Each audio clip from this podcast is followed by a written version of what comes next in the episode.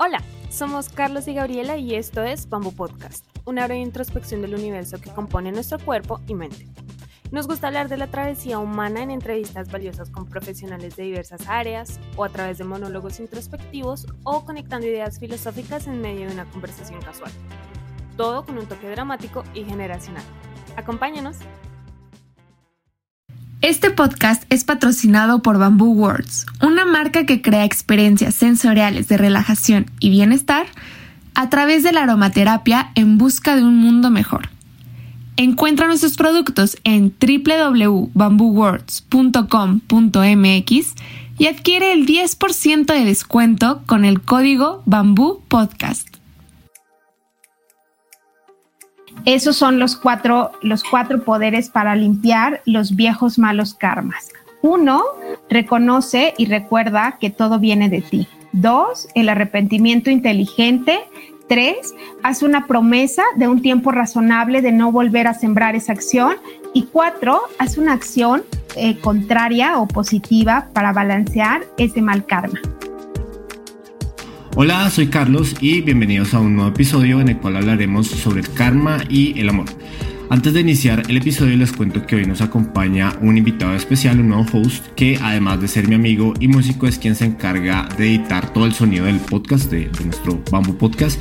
Y se trata del señor David Ortiz. ¿Cómo le va? Bienvenido por estos lados. Hola Carlos, hola a toda la audiencia de Bamboo Podcast. Un gusto estar por acá. Y bueno, también nos acompaña hoy Anaí Luis, quien nos va a contar cómo funciona el karma y en particular en el amor y en las relaciones de pareja, que es lo que más vamos a hacer énfasis. Bienvenida Anaí, ¿cómo estás? ¿Cómo te encuentras? Hola, pues muy contenta de compartir un poquito de este tema que me apasiona tanto con ustedes. Eh, muchas gracias por esta invitación. Bueno, les cuento, Anaí es investigadora de mercados con más de 20 años de experiencia y en los últimos 7 años ha estudiado filosofía tibetana en México, Estados Unidos y algunos países de Asia. Se ha enfocado en el trabajo del maestro Geshe Michael Roach, autor del bestseller El Karma del Amor, con quien se ha certificado en este y otros temas. Actualmente dedica eh, cursos y talleres y conferencias. Eh, a nivel personal le, aparece, le apasiona el tema del karma del amor en las relaciones de pareja, tema, que vamos aquí a profundizar un poco en el, en el podcast. Entonces, para empezar, con base en tu experiencia en ahí y lo que has aprendido en estos años, ¿qué significa el karma del amor y cómo funciona? Bueno, primero me gustaría, eh, creo que citar el tema del karma, porque yo, digo que hoy en día tenemos una escuela en las redes sociales, ¿no? Que es parte de nuestra vida, en donde aprendemos cosas, en donde nos divertimos, compartimos, etcétera. Y mucho de lo que he encontrado que, que nos comparte esta escuela es que el karma es todo esto malo que te pasa, ¿no? Es como ves un montón de videos y de memes acerca del karma que habla de, lo malo que pasa en tu vida, ¿no? Que lo que das se te regresa. Y la verdad es que tienen mucha razón. Lo que es impreciso es que no solo es lo malo que te pasa, sino también todas tus eh, experiencias bonitas o neutras, todo eso también viene de tu karma. El karma son las causas que generan cada una de tus experiencias con cada uno de los detalles y matices. Eso es lo que verdaderamente es el karma. Ok, y además agregaría a la definición que nos diste de karma, que es una palabra en sánscrito y es una palabra que no tiene traducción como tal en español, pero es la, definición que tú dices, eh, que es como causa y efecto, ¿no? O sea, que no es, no es que sea ni bueno ni malo, sino que si creamos algo, eh, probablemente en el futuro vamos a experimentar las, las consecuencias de eso que, que sembramos. Y sobre esta idea de, sembrar, eh, estuvimos escuchando tu, podcast y algunas, algunos apartados que, donde mencionabas en repetidas ocasiones sobre la idea de sembrar eh, karma. ¿Nos podrías explicar en qué consiste? Sí, es que dado que el karma son como esas causas que generan nuestras experiencias, una de las cosas que, que, nos hace ir por la vida teniendo todo tipo de experiencias y quejándonos de muchas de ellas es que no tenemos claro cuáles son las causas de esas experiencias, ni buenas ni malas, ¿no? Cuando se nos acaba toda esta parte divertida y emocionante y pasional que hay en las, en las relaciones de pareja, por ejemplo, dices, ay, es que pues así es, ¿no? Es un ciclo, todo empieza y todo acaba. En realidad no es que acabe, es que no sabemos qué sembramos que generó esa experiencia y dejamos de sembrarlo. Y, cuando algo malo nos está pasando, dices, pues son las circunstancias, es algo que está allá afuera. Entonces, ¿por qué, por qué es bueno eh, enfocarnos en identificar estas causas? Porque en medida de que sabemos qué es lo que queremos, lo vamos a poder sembrar. En medida de que sabemos qué no queremos en nuestra vida, vamos a dejar de sembrar eso. Entonces, por eso es que es tan importante como aprender a identificar qué estoy sembrando para que si es bueno lo puedas mantener en tu vida a lo largo de los años y no es que siempre se quede como en el mismo nivel, ¿no? Ah, estoy dándole alegría a los demás y pues mi, relación va a ser feliz como al principio. En realidad es que ni siquiera es que pase eso. Cada vez vas a ser más feliz y más alegre eh, en tu relación de pareja. Entonces, por eso es que es tan importante este esta analogía que utilizan incluso los tibetanos me encanta, eh, la, analogía de, las semillas, de sembrar, porque abarca muchos de los aspectos de cómo funciona el karma y para nosotros y para cualquier persona, incluso para mis sobrinos, que, que desde niños les he enseñado parte de lo que he estado aprendiendo, es súper sencillo, ¿no? O sea, todos lo podemos entender incluso a veces para los grandes, me acuerdo la primera vez que mi hermana fue a una conferencia, me dijo, esto suena tan sencillo que me parece absurdo que la, que la vida se pueda este, generar solo, solo de, de sembrar esto que dices, ¿no? Y yo, pues sí. Luego, cuando estamos ya mayores, queremos cosas complejas para resolver los problemas profundos en nuestra vida y en realidad es que la esencia para resolver cualquier cosa que queremos es entender qué le estamos dando a los demás y cómo eso crea las causas para nuestras experiencias y que creo que eso nos puede dar pie a explorar un poco más la espiritualidad y entendernos a nosotros mismos, porque mencionabas hace, hace un momento de, esta analogía que usan, y es muy budista, ¿no? Esta, esta analogía de, de la, de, la semilla, de sembrar, como las semillas para que crean unos potenciales con los cuales pues puedes experimentar tanto malo como bueno.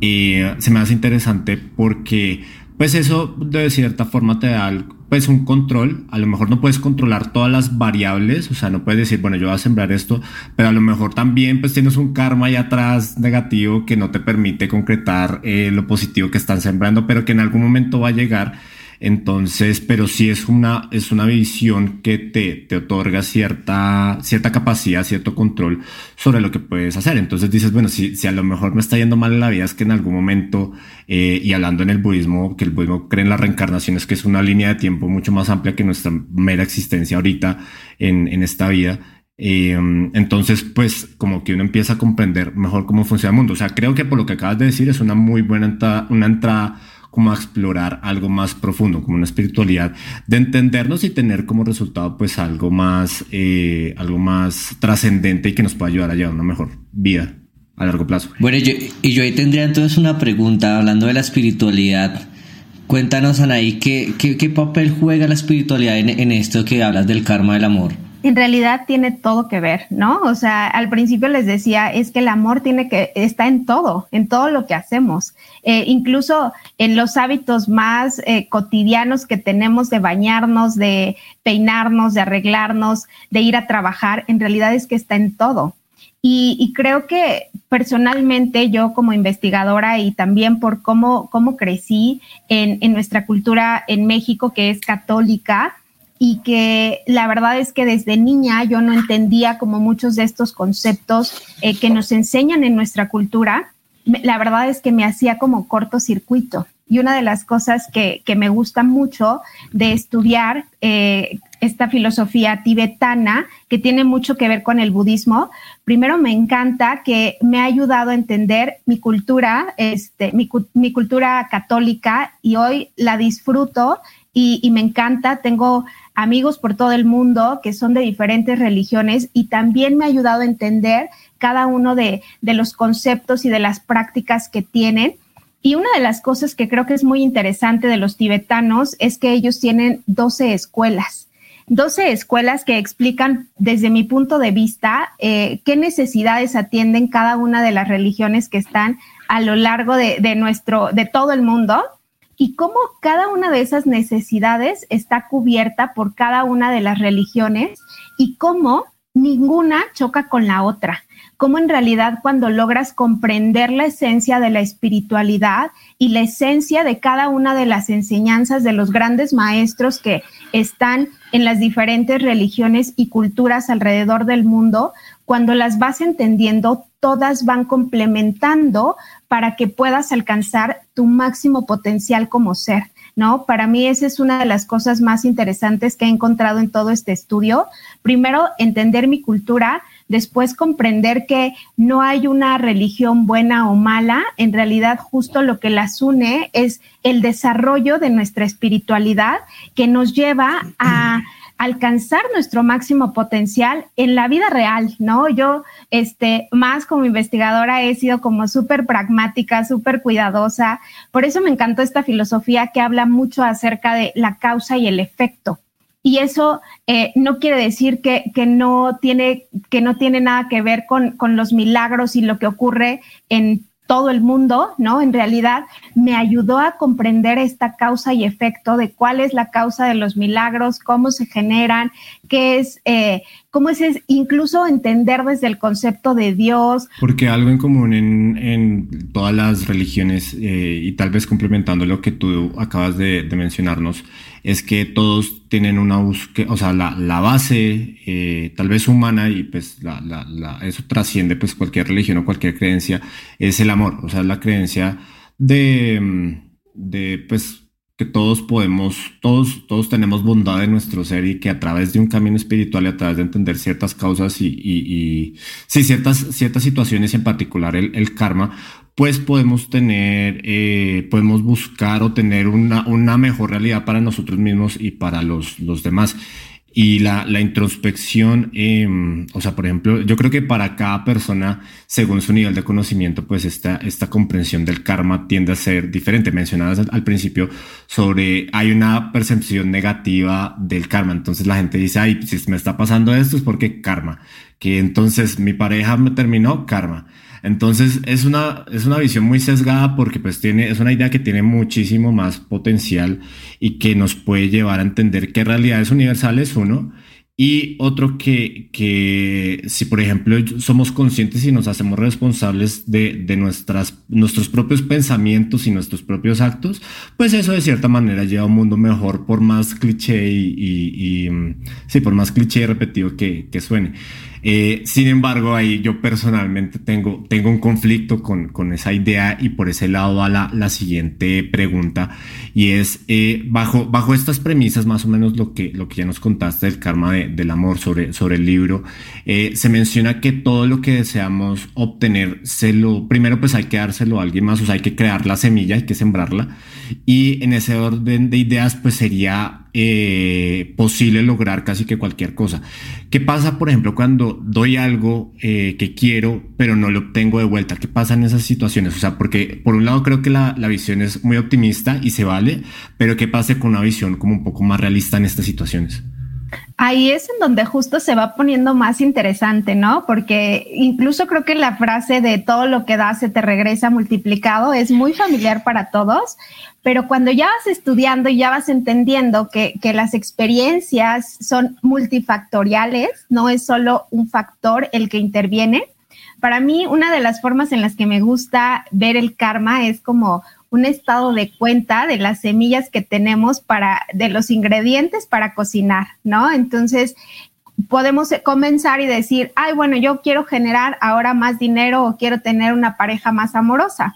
Pero si de pronto lo que sucede en mi estado de cuenta kármico del dinero o del amor, de lo que le doy a otros, es que está en números rojos, es que ahí primero tengo que poner en números negros para después tener ese resultado, ¿no?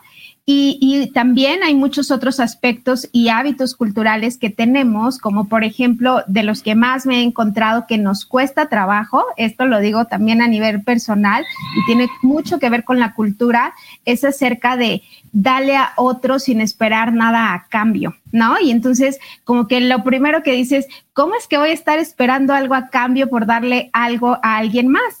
Y, y para mí es que me faltaba conocer un pedacito de la historia para comprender esta enseñanza tan valiosa Y es que, por ejemplo, si tú te encuentras a alguien en la calle que necesita para comer o que está pidiendo para la escuela o lo que sea y tú le das una moneda, tú no estás esperando que esa persona venga cinco días después, te toque la puerta y te diga, Carlos, aquí están tus, tus monedas multiplicadas, ¿no?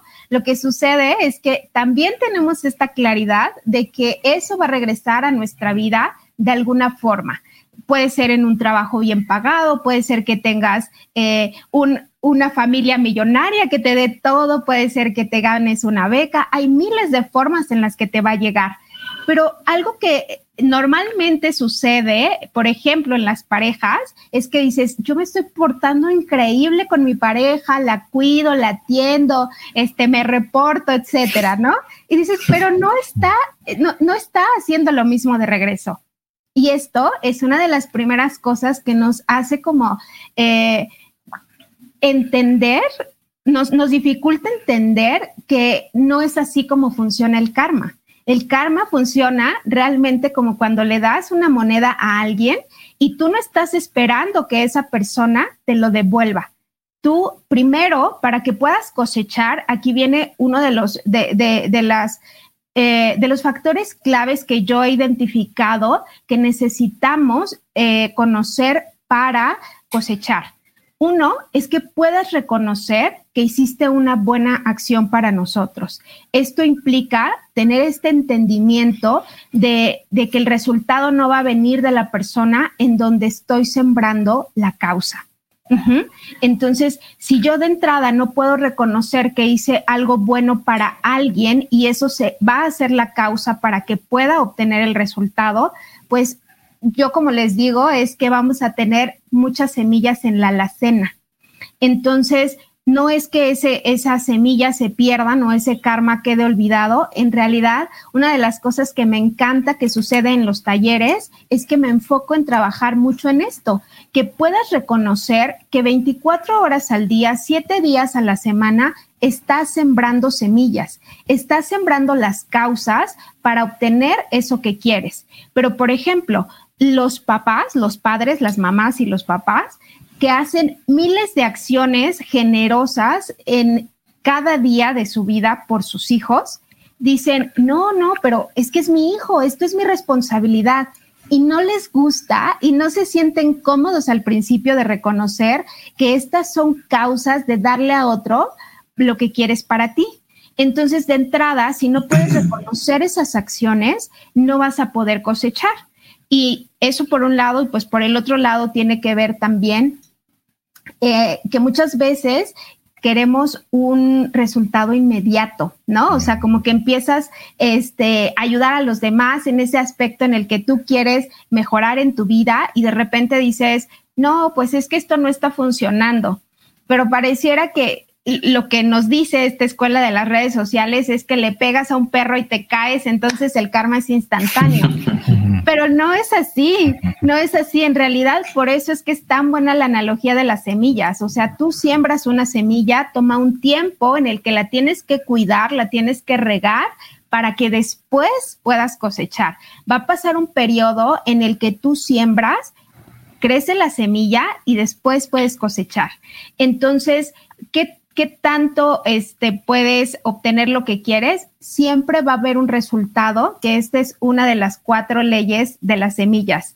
Uno, vas a dar, lo, vas a recibir lo mismo que das. Dos, va a ser mucho más grande el resultado de lo que diste. Tú haces una pequeña acción, una semillita pequeñita y tu resultado va a ser mucho más grande. Eh, tres, es que eso va... Mm, a me estoy confundiendo entre las otras.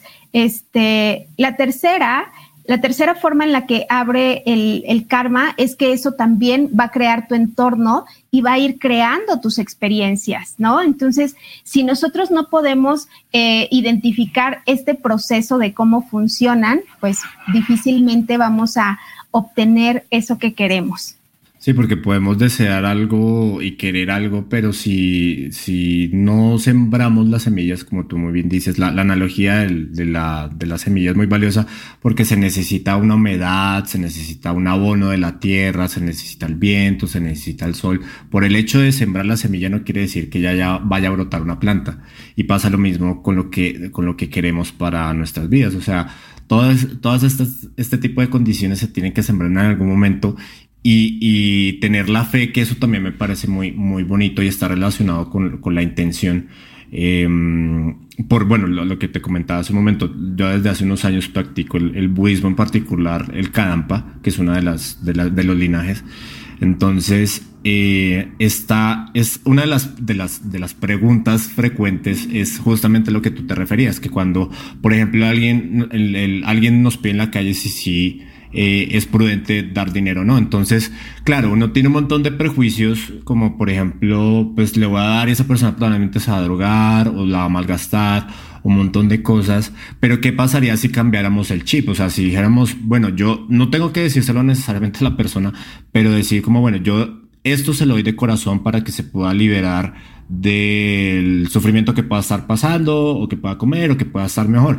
Y si tal vez no tenemos una, hay una frase que dice, no, la, la ausencia de prueba no es prueba de ausencia, eh, y es relacionado con eso, que no necesariamente porque no lo veamos inmediatamente no quiere decir que no tenga un impacto. O sea, si nosotros de corazón creemos y ese lado como de cultivar una fe, pero una fe eh, personal, como decir, bueno, yo voy a hacer estas cosas porque sé que las cosas pueden estar mejor tanto para mí como para los demás, porque es muy triste, por ejemplo, desde esa perspectiva, obviamente, eh, y lo mencionabas también en, en algún episodio, como bueno, yo he intentado todo para buscar mi pareja y nada me ha salido. Pero a lo mejor, y no tenemos la sabiduría ni el conocimiento para, para, para entender eso, a, lo mejor ahí, ahí pues está la meditación o ciertas cosas, para entender que en otros escenarios, en otros momentos, pues no cree las causas para que eso pasara y ahorita me toca experimentar sufrimiento como en otros momentos me toca experimentar felicidad. Entonces, claro, pues eso es supremamente frustrante y lo, lo valioso de, de, lo que nos has contado es como, oye, eh, bueno, creo yo, ¿no? Como el análisis como tienes esta posibilidad y, siembra a diario y crea a diario y verás que así las cosas se van transformando, teniendo fe de que algún día, pues efectivamente va a ser así. Y eso es lo bonito. Bueno, pero entonces yo tendré aquí una pregunta. Bueno, les te cuento ahí que yo estoy aprendiendo un montón de lo que estás diciendo respecto al karma, porque lo que han hablado, sí, como que uno dice, eh, digamos, el karma, si es como que uno dice, bueno, el karma es, ay, me pasó algo, uy, yo qué karma estoy pagando, qué karma.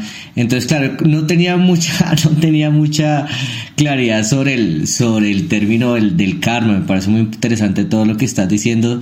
Y estaba tratando como de pensar en cómo, cómo puedo yo eh, sintetizar lo que, todo lo que has dicho. Entonces, creo que el karma es, según entiendes, como como una manifestación de lo que nosotros queremos en nuestras vidas o, algo que como que viene muy de adentro. ¿Cómo podemos materializar nosotros desde nuestro interior como individuos ese karma? Cuando era niña, eh, una de mis tías perdió un bebé justo un día antes de que naciera. Entonces, esto la verdad es que yo escuchaba a las personas que le daban el pésame y le decían, eh, no te preocupes, por su alma porque es un alma blanca y se va a ir al cielo, ¿no? Y entonces todo este evento en mi vida me causó muchísimas preguntas y yo decía, ¿cómo es que alguien que no ha nacido y que es un alma blanca puede morirse? Y entonces me cuestionaba mucho acerca de por qué es que una persona puede nacer en Europa o en México, este, por qué puede nacer en una familia rica o con menos eh, oportunidades o con diferentes cualidades. Y yo decía, si todos fuéramos como una hoja en blanco, todos naceríamos con estas mismas posibilidades, este, características, etcétera, ¿no? Pero ¿por qué cada uno de nosotros somos únicos y diferentes? ¿Quién elige esto? Y aquí es en donde a mí nunca me hizo sentido, pues, esta analogía de mi cultura católica, que en el cielo, y el cielo, eh, este, el azul que vemos, ¿no? Había un, un dios, un, yo me lo imaginaba como un hombre muy alto, barbón, que iba como diciendo así de que tú para acá, tú para allá. Y yo decía, es que les, voy a decir, es que incluso el mundo que es redondo, yo me lo imaginaba de una forma en la que en el centro estaba como una plataforma y, así, y, ahí estábamos viviendo y la parte de la atmósfera era la parte que cubría el mundo, ¿sabes? Y entonces para mí es que unos estaban hacia arriba y otros de cabeza. Entonces, de, verdad que mi, que mi mente, yo decía, es que no, yo no pertenezco a este mundo y no entendía por qué cada uno de nosotros teníamos estas cosas diferentes, ¿no? Y una de las cosas que justo mencionaba Carlos, el budismo habla mucho de este continuo mental que está más allá, que es como un periodo más largo que, solo esta existencia. Y una de las formas en las que florece cada una de las semillas que sembramos es que primero nos va a dar una experiencia directa. Si yo le doy amor a alguien, voy a recibir amor a amor. Si yo robo algo, me van a robar, ¿no? La segunda es que eso crea un hábito. Crea un hábito que una vez eh, puedes decir una mentira y te da muchísimo nervio, muchísima este, eh, intranquilidad, pero después te vas volviendo un experto y después eres descarado y después ya nadie te cree, pero tú crees que te creen porque solo tú te crees estas mentiras, ¿no? Y así se van haciendo los hábitos cada vez más fuertes. La tercera es que eso va creando a las personas en tu entorno. O sea, si tú eres una persona amable y que comparte, eso va a generar ese entorno en el que tú a vivir. Y la cuarta forma en la que abre esta, cada una de nuestras semillas es que va preparando nuestra siguiente experiencia, ¿no? Entonces, en ese momento es en donde estás eligiendo cómo va a ser el país en donde vas a nacer, cómo va a ser la familia en la que vas a nacer, cómo va a ser eh, tu físico, cómo va a ser tu temperamento.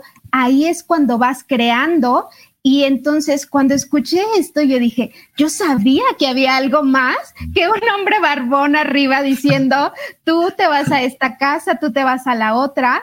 Yo es que no, no me creía esa parte de, de que había alguien que decidía, ¿no? Yo decía, ¿cómo es que decidimos eso? Y bueno, he escuchado muchas otras teorías, pero a mí, no, no porque me lo diga esta filosofía, sino porque desde que era niña había esto en mi cabeza, que cuando escuché esto dije, claro, esto me hace todo el sentido con estas preguntas que estaban en mi mente desde niña. Entonces, desde ahí es que viene toda, toda esta bolsita de semillas que sembraste, ¿no? En tu pasado y ahora las puedes disfrutar y también, pues, te, hacen pasar malos ratos, ¿no? Pero si comprendemos esto y entendemos que todo lo que estamos haciendo ahora está creando no solo nuestras experiencias de esta vida, sino las siguientes, pues nos vamos a volver mucho más cuidadosos en lo, en lo que le damos a los demás y a nosotros mismos también. Y es curioso que dijiste varias, varias cositas que me, llamaron la atención. Una de esas, como cada cultura se forma su, su cosmogonía, su idea del, del, mundo. Y en particular, nosotros tenemos un, una cuestión de la Iglesia Católica, pues por toda la historia de, de, de la colonización y demás eh, de la conquista. Y es curioso cómo, cómo nosotros, eh, yo también tenía esa idea en algún momento y claro, las, las imágenes eh, religiosas que ves en las iglesias y demás, pues responden a un estereotipo muy europeo de Dios. Y eso no tiene sentido porque pues Jesús y, toda la, todo el cristianismo como tal nace en Medio Oriente y probablemente pues Jesús, y es muy polémico, ¿no? Lo que voy a decir, pero probablemente era bajito, era gordito, tal vez moreno, entonces es, es, es cómo, cómo se interpretan las, las, las cosas y sobre todo de esa profundidad eh, para dar sentido. Eso es lo, lo valioso, más allá de la, lo que uno quiera decir o, o, lo, que, lo que uno quiera agregar respecto de comentarios religiosos y demás. Pero sí cada uno le da sentido a eso, pero sí quería hacer como esa, esa, esa observación respecto a la, a la, a la creencia que, que nos impusieron de cierta forma de, de la imagen europea de la religión, que es como muy, muy particular eso, porque pues no, nada, nada que ver, probablemente desde mi opinión. Y, y bueno, retomando lo de pareja, me gustaría preguntarte, eh, cuando hay malas situaciones o cuando las situaciones son adversas en, pareja o pasamos una, un bache, una mala, una mala racha, ¿cómo podemos transformarlas según nuestro karma? O sea, estoy con mi pareja, estamos, no sé, caímos en la monotonía, algo, algo no está funcionando, ¿qué podemos hacer ahí? Bueno, pues primero una de las cosas que yo creo que nos da como este, este poder de transformar cualquier cosa desagradable que esté sucediendo en nuestra vida es primero conectar, si es que profundamente nos hace sentido que todo lo que experimentamos viene, viene del resultado de lo que le damos a los demás. entonces yo creo que en ese momento lo primero que tenemos que decir es, bueno, tengo que identificar qué sembré que me causó esta mala experiencia o qué estoy dejando de sembrar para tener eh, una relación este, divertida, una, una relación amena, ¿no? Y entonces, en base a eso, es que puedes empezar a actuar. Si es que, si es, que es más allá de, de la monotonía, si es que realmente estás teniendo peleas, discusiones, este, disgustos, etcétera, pues ahí tienes que identificar como más a profundidad ¿Qué, ¿qué, es lo que está causando eso en tu vida, no? O sea, yo he encontrado parejas que, que, me dicen es que ya no puedo más con esto de que no lava los trastes, ¿no? O sea, no puedo tener una pareja que no me ayude.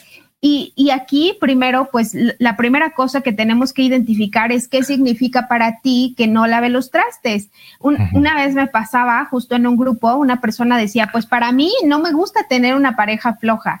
Y otra persona me decía, para mí es como estar viviendo con, con un machista y eso es impensable en mi vida, ¿no? Y entonces aquí esto es importante, que podamos identificar qué significa esta mala racha o este problema en mi vida, porque para cada persona la misma situación puede significar algo diferente y entonces eso nos lleva a que tenemos que trabajar algo diferente, ¿no? O sea, quien tiene una pareja floja tiene que eh, identificar a quién no está apoyando eh, en las tareas, ¿no? Y quien es machista, pues tiene que identificar en dónde está siendo eh, poco ecuánime con, sus decisiones o cómo trata a las personas, ¿no? Entonces, es diferente la semilla, aunque el problema puede ser, puede ser el mismo, tienes que comenzar por eso, ¿no? Identificar qué estás dando a los demás y segundo, tienes que decir, a ver, ¿por qué quiero que me ayude y, qué significa para mí que me ayuden? Ah, pues para mí es un, es un ganar-ganar, ¿no? Y entonces busca la forma de ayudar a las personas de una forma chiquitita. Qué chévere. Oye, ahorita estabas mencionando, mencionada, se me ocurrió una pregunta, mencionada lo del machismo digamos desde el, desde el karma, de todo esto que tú nos hablas y tú sabes, ¿dónde podrías decir que se origina un poco esto del, machismo, desde el karma? Pues Mira, yo creo que lo primero es que para cada persona eh, la experiencia es diferente, ¿no? O sea, para alguien puede ser desigualdad, para alguien puede ser violencia, para alguien puede ser humillación. Y, la primera cosa es que si nosotros queremos ver que eso cambia tanto en nuestra experiencia como en nuestro mundo, tenemos que comenzar por pequeñas acciones que nosotros estemos haciendo. Y, esto creo que eh, en torno al machismo hay mucho, mucho material hoy en día que podemos encontrar en donde cómo las mujeres somos parte de esa creación del machismo y como incluso el crear un movimiento feminista es parte de lo mismo. Entonces, desde mi, desde mi perspectiva, esta, esta causa viene de, de la desigualdad, que viene del orgullo. ¿No? De querer estar por encima de alguien y entonces humillar o tener a otra persona por debajo. Y entonces después se invierten los papeles. Tenemos al feminismo y, queriendo someter a los hombres, pero en realidad creo que es eh, quitar el orgullo y desarrollar ecuanimidad, tratar a todas las personas igual. ¿Alguna vez he escuchado esta idea de karma colectivo? Entonces, que a lo mejor nosotros estamos, o bueno, creamos los que vivimos en cierto entorno ciertas, ciertas semillas, sembramos ciertas semillas, y eso causa que, que ciertos fenómenos, este inconsciente colectivo, eh, llegue y impacte de cierta forma, tanto como bueno para malo, y, y, el machismo creo que es consecuencia de eso, o sea, de que todo, que a, que a lo mejor había esta idea matriarcal de cómo tenía que ser la, la familia y que eso genera machismo, porque entonces el, el hombre, eh, sí, en ese rol de proveedor, entonces no tiene por qué expresarse o no tiene por qué entender ciertas cosas de la mujer. Eh, bueno, eso ya es, otro tema para otro episodio, hablar de, de machismo y feminismo, pero me gusta esta idea de, del karma colectivo, o sea, de cómo a partir de, de ciertos pensamientos de generaciones pasadas, lo que repercuta actualmente, pues todavía funciona. Yo estaba, yo estaba pensando con lo que estaban diciendo como una palabra clave, que de hecho, que de hecho está en, en uno de los episodios anteriores, como te dijo Carlos, yo soy el que edita, soy el encargado aquí como de la producción del, del podcast. Entonces, claro, yo siempre he sido un oyente pasivo. eh, entonces, eh, había un capítulo hace poco que hablaba sobre el rencor, entonces estaba ahorita pensando un poquito en ese concepto, ¿no? El, el rencor y el karma, ¿no? Porque tú decías, bueno, de pronto el machismo puede ser representación de muchas eh, opresiones sociales, también como en este momento con las mujeres respecto al feminismo. Entonces yo sé, yo siento que, bueno, me, me, parece un poquito complicado a veces, digamos, la espiritualidad de las personas, porque claro, a veces no, digamos, hay gente que se nos eh, da un poquito eso de la espiritualidad. Ahora también hay otras personas, que era mi, pregunta de hace un rato de lo, de, lo del contexto social y todo esto cultural. Claro, ahora personas siento que no se les facilita mucho esa cuestión de, la, de lo espiritual, ese contacto con el ser Sí, porque de, de, hecho, por ejemplo, en las edades, ¿no? Uno cómo puede, cómo puedo yo criticar o decir que un adolescente, por ejemplo, yo que soy profesor de adolescentes, eh, y ellos tienen un montón de cosas, pues muy chéveres también, chéveres, pero también algo, algunas cosas que, que son muy reprochables, pero pues dentro de su, de su crecimiento y dentro de su momento de la vida, pues es muy difícil llegar yo a como uno a juzgar por, por cierto tipo de cosas. Entonces tenía yo una pregunta, digamos que eh, siento como que toda esta cuestión del karma es una cuestión de la purificación, ¿no? Como de purificar esas malas energías, esos malos pensamientos que las personas tenemos, que se nos vienen todos los días por condiciones adversas de nuestra vida, de cosas que nos pasan buenas y sobre todo las cosas malas. Eh, entonces, digamos que creo que te había escuchado algo como de, de algunas acciones, creo que son cuatro acciones entonces yo quisiera saber cuáles son, cuáles son esas cuatro acciones que podríamos eh, hacer nosotros como para como para purificar, para, para que esos malos karmas que hemos tenido con anterioridad, como que uno pueda de cierta manera sanar. ¿Cuál podrían ser esos consejos así como muy prácticos? O sea, cuatro consejos prácticos de Anaí que digas, mira, sigue esto y tu vida va a cambiar. Buenísimo. En realidad no son míos, son parte de lo que ha desarrollado mi maestro y que los pongo en práctica y que se los comparto.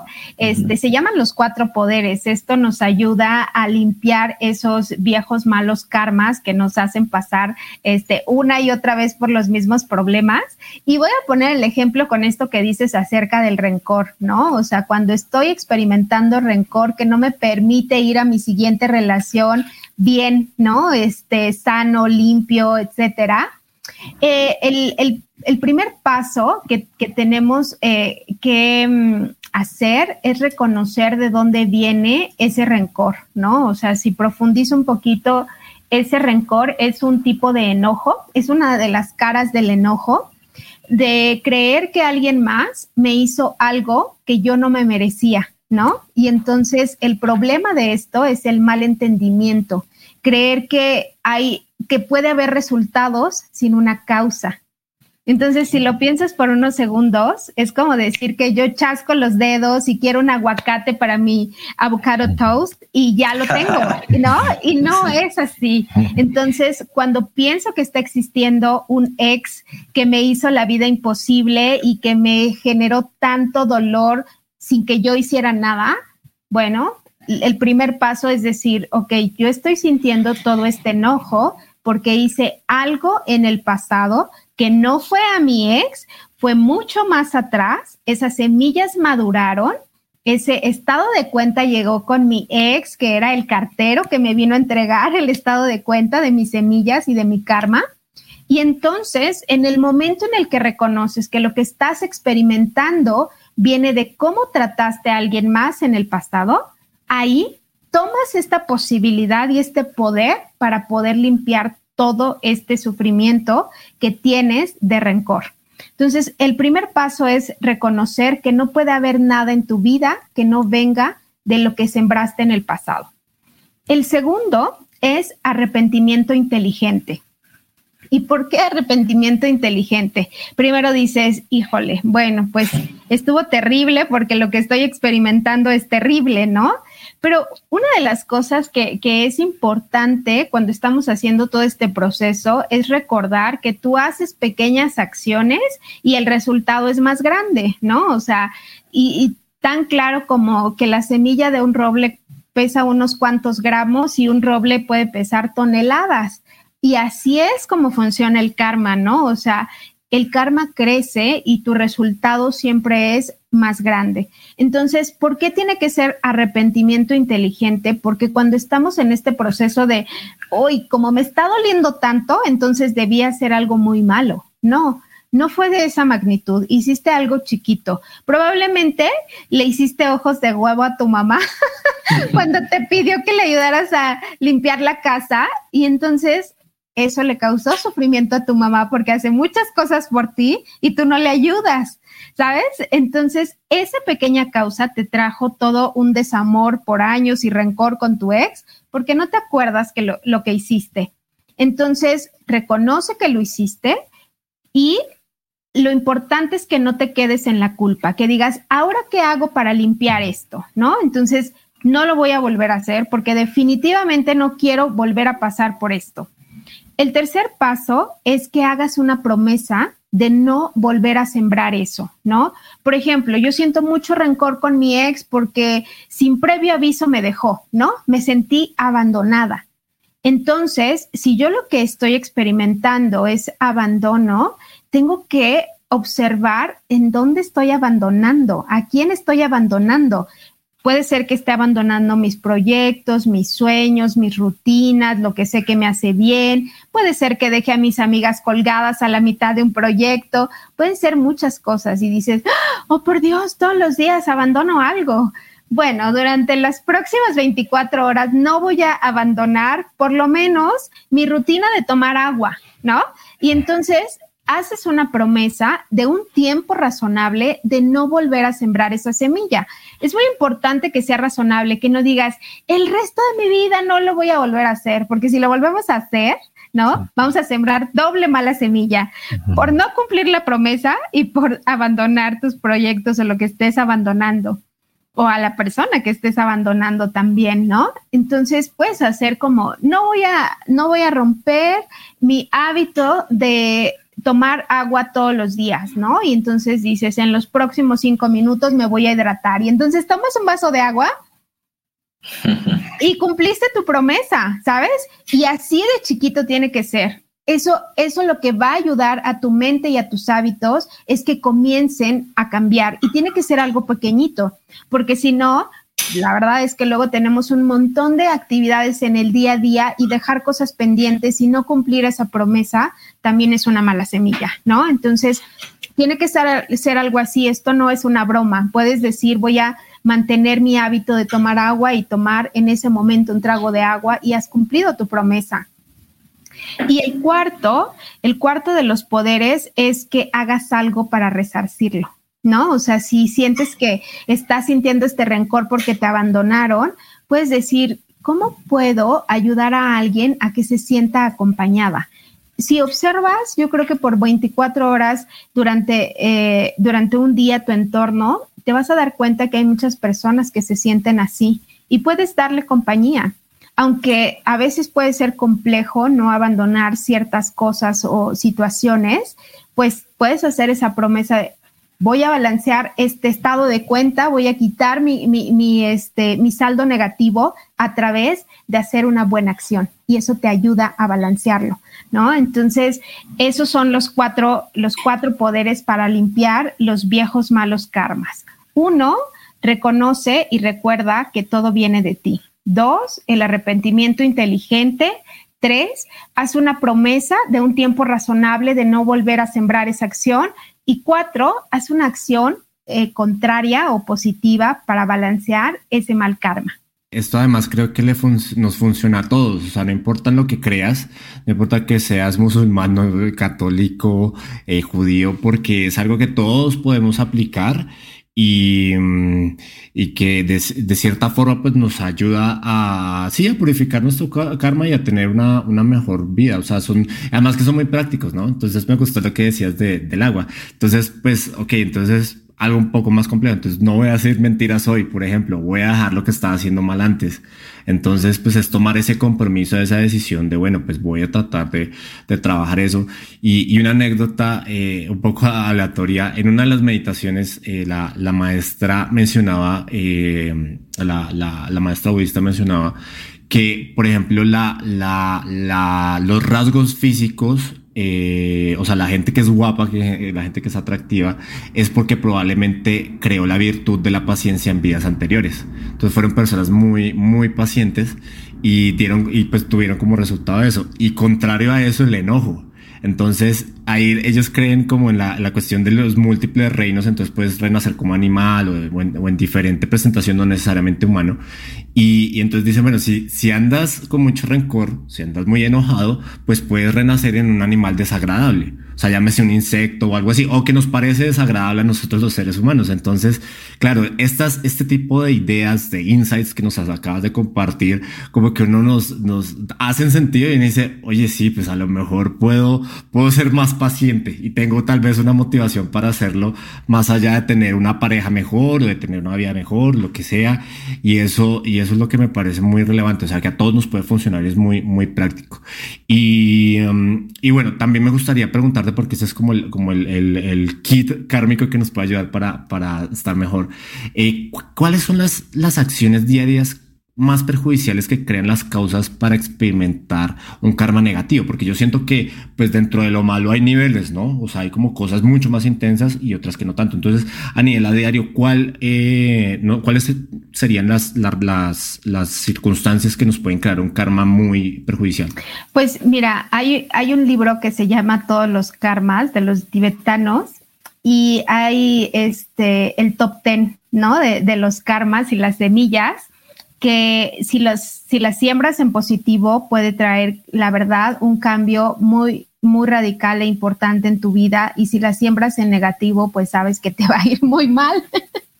¿No? Y entonces estas 10 semillas o estos 10 karmas se dividen, eh, tres en, son, el karma se siembra de tres formas, ¿no? Con tus acciones, con tus palabras y con tus pensamientos.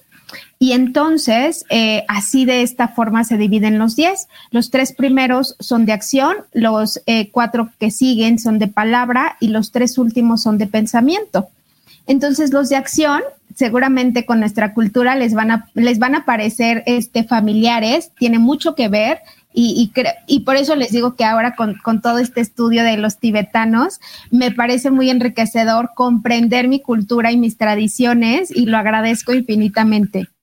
Los tres primeros se tratan, uno, de en, en, en negativo es matar, ¿no? Tanto personas, en estos textos antiguos, fíjense que eh, dicen que no mates personas ni fetos, pero las personas están incluidos los animales. Dicen que es como los humanos y los animales son dos tipos de personas, como si fuéramos razas diferentes.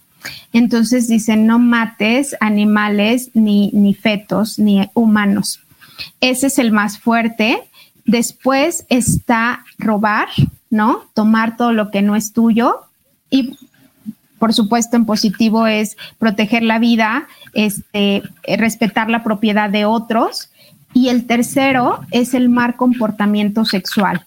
¿Esto qué significa? Es no respetar tus compromisos y los compromisos o las relaciones de otras personas. Entonces, esto es porque hay una fuerza súper, súper poderosa eh, a todos los niveles, ¿no? Este, energético, espiritual, físico, ¿no? Que es la energía sexual. Entonces, por eso es muy poderoso mantener eh, nuestras promesas y nuestros votos cuando estamos casados o este o cuando hacemos promesas de relaciones, etcétera, es muy poderoso.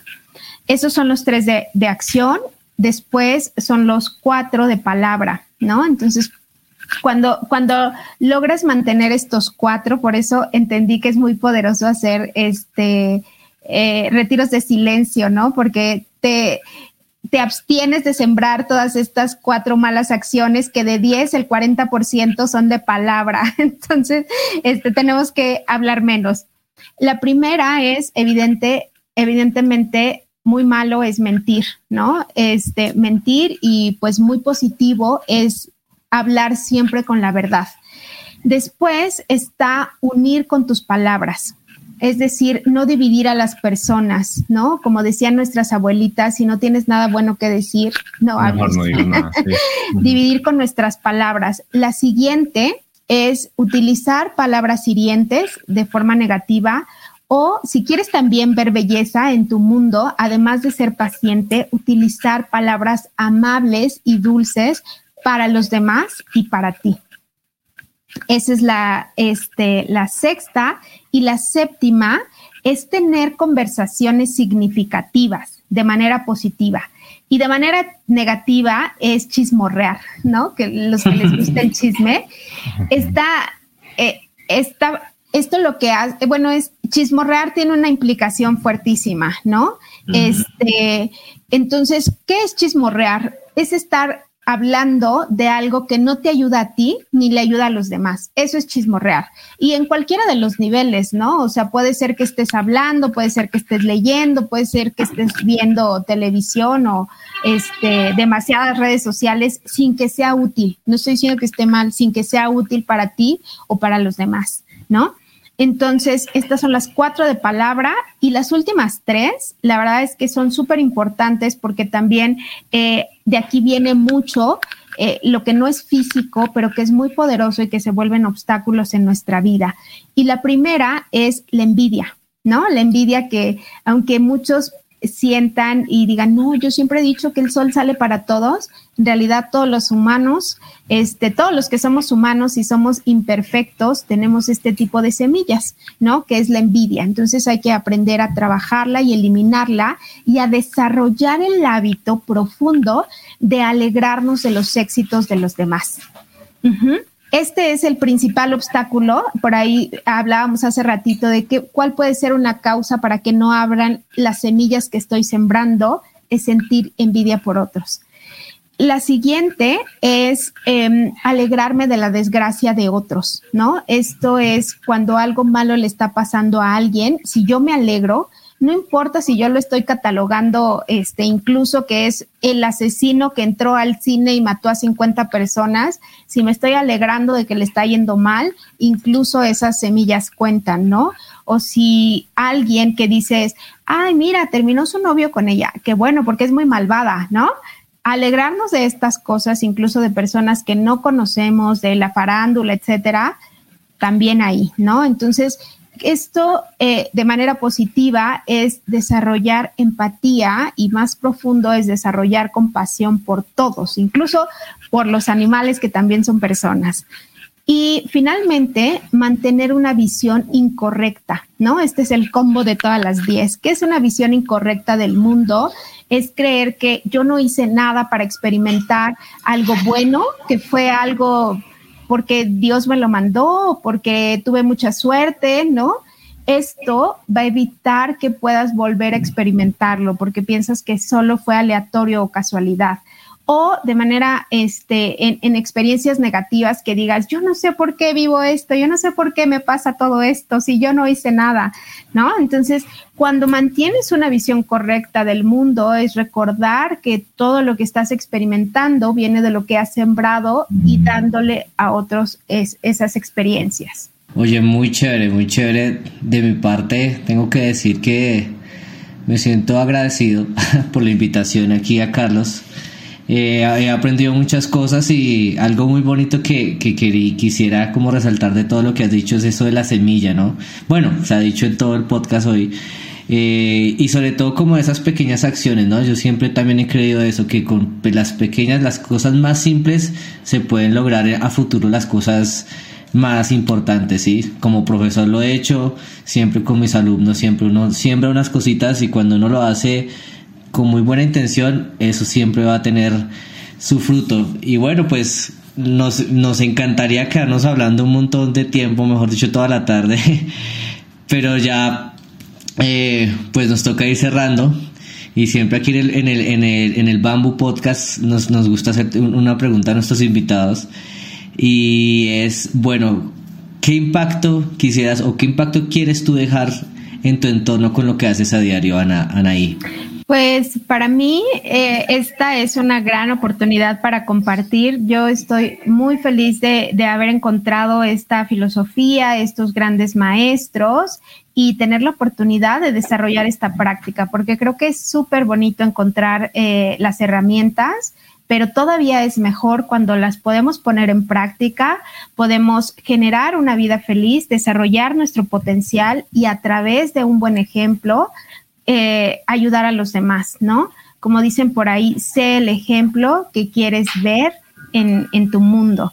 Entonces, eso es lo que a mí a través de toda esta filosofía, el estudio y la práctica me gustaría lograr. Y bueno, también me encanta compartir con personas como ustedes y con todos los que están buscando respuestas. Muchísimas gracias, Anaí.